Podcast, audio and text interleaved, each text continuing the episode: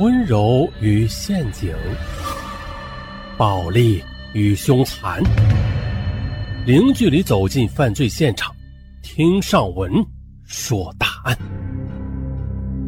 本节目由喜马拉雅独家播出。本期大案：纹身的女人。说是二十四岁的小伙子张小波，出生在贵州省的一个偏僻山村里。通过打拼，他好不容易在重庆这个大都市里勉强的站稳了脚跟。这小波呀，曾经有一个女朋友，叫周敏。周敏那是美丽时尚，性格也是开朗活泼。小波就觉得能有这样一个女朋友，那是很幸运。然而，有一件事儿却一直让小波很困惑，以至于后来这二人呢，就是因为这个事儿就出现了危机。原来，女友周敏身上有一朵玫瑰纹身，可是每每这张小波问起他这个纹身的来历时，周敏却总是避而不答。在小波看来，重庆那边有很多乱七八糟的不务正业的女孩子，那些女孩子。不是他的择偶标准啊！在这里得说明一下啊，这不管哪儿啊都有这样的女孩子或者男孩子，咱们呢不能以偏概全。好，那接着咱们的镜头一转，二零一四年一月八日清晨，在重庆市江北区，几个钓鱼者早早来到江边哎，一个编织袋就引起了钓鱼者们的注意。编织袋里隐隐约约的像是装了个人，这是长江的主航道，公安局啊就立刻的进行了调查。尸体被打捞上来，发现死者是一名年轻女性，衣着完整，除了套着编织袋吧，这下半身还被人为的裹了一条被单。很简单呢，长江里边的尸体如果是意外事故。比如说自杀的话吧，那是不需要包装这些的，因此呀，这是他杀。经查看，编织袋里啊还有一件女士的外套，死者身上还穿着一双黑色丝袜，但是没有穿鞋。死者皮肤较白，头发还染了色，身高是在一米五五左右，初步断定年龄是在二十几岁。到三十几岁之间，那虽然被江水泡了，但是呢，依稀的可以看到这个死者生前的美丽。从她整个穿着长相来看，死者应该是个漂亮女人。死者指甲整齐，上边还涂了红色的指甲油，身上所穿的外套档次不高，但是搭配的却比较得体。还有就是。内衣内裤的样式却更为的时尚和性感，品牌和质地也要比外套要好得多。可见，死者生前比较重视自己的内衣档次，但是对外套的档次啊却不太注意。法医在死者身上还发现了一处比较特殊的体表特征，那就是他的右肩胛骨有一朵玫瑰花的纹身。再结合他的内衣裤，哎，警方对死者生前的生活呀以及背景就有了一个大概的推测。他涂着指甲油，身上有纹身，还有这内衣内裤的款式比较新潮，比较性感。她不是一般的农村家庭妇女，那么她之前从事的职业可能就是一种社会闲散人员。法医还发现。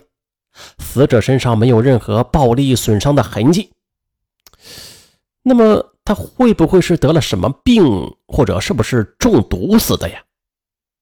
于是啊，警方就进行了病毒检验和化学检验，很快这两种可能也被排除了。那会不会是溺水死亡的呀？那如果是活着的人下水的话？这胃里的内容物就一定会反流到支气管里来的。但是法医在死者的胃里发现了还没有消化的食物，并且这支气管里边也没有浆水。也就是说啊，他不是生前溺了水，而是死后入水。死者属于是非正常死亡性的可能就加大了。最终，法医给出的结论就是属于机械性窒息死亡。那么，排除了溺水死亡之外，那就应该是属于捂鼻或者压口等引起的机械性窒息死亡的。这杀人案首先确定的就得是尸源。可是死者身上却并没有找到任何可以证明身份的证据。根据以往的经验，发现尸体的地方水流缓慢，警方就测出了一个大概位置，抛尸地点应该就在重庆市主城区，这样就大大缩小了查找尸源的范围。由于这死者面部腐烂，无法辨认。因此，这身体上的玫瑰花纹身就成了寻找尸源的关键了。根据这个纹身的特点，又进行了走访调查，试图啊去找出和死者有关的线索。可是，在那些专业的纹身师傅来看啊，这朵玫瑰花纹身那纹的特别的粗糙啊，属于档次比较低的一种纹身，可能是在一些小的私人店里纹的，而这就加大了调查的难度。因为在重庆有很多类似纹身的小店，想要通过这种方法来寻找线索的话，那就相当于是大海捞针了。这一个衣着档次不高的漂亮女生，却是注重于内衣档次，喜欢涂指甲油，喜欢染头发，身上还纹着一朵巴掌大小的玫瑰花。在检测中，法医还发现了。说这死者的阴毛和腋毛有剃过的迹象，这个迹象就有点特殊了，因为一个普通人那是不会这么做的。因此推测，除掉做手术的情况以外，那应该很可能啊是从事卖淫或者娱乐场所这一类人员的特征。于是啊，对死者身份的推断就让案件侦破有了一个明确的方向。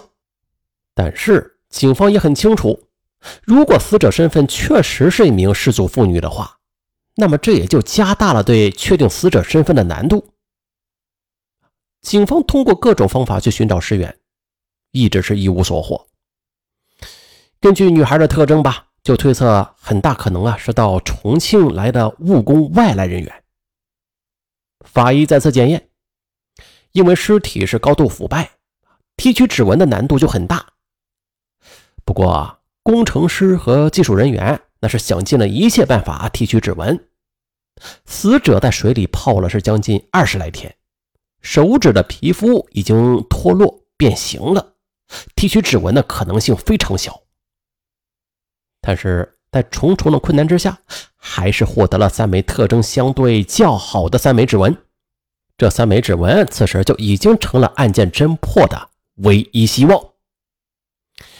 由于之前的生物遗传对比没有获得结果，那么这几枚指纹能不能起到作用啊？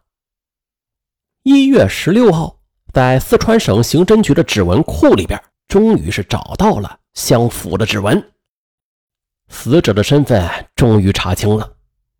死者名叫周敏，四川广安人。因为是一个偶然的原因呐，他在广安的信息指纹库中。就留下了信息。警方找到了周敏的妈妈，给他妈妈讲这件事儿。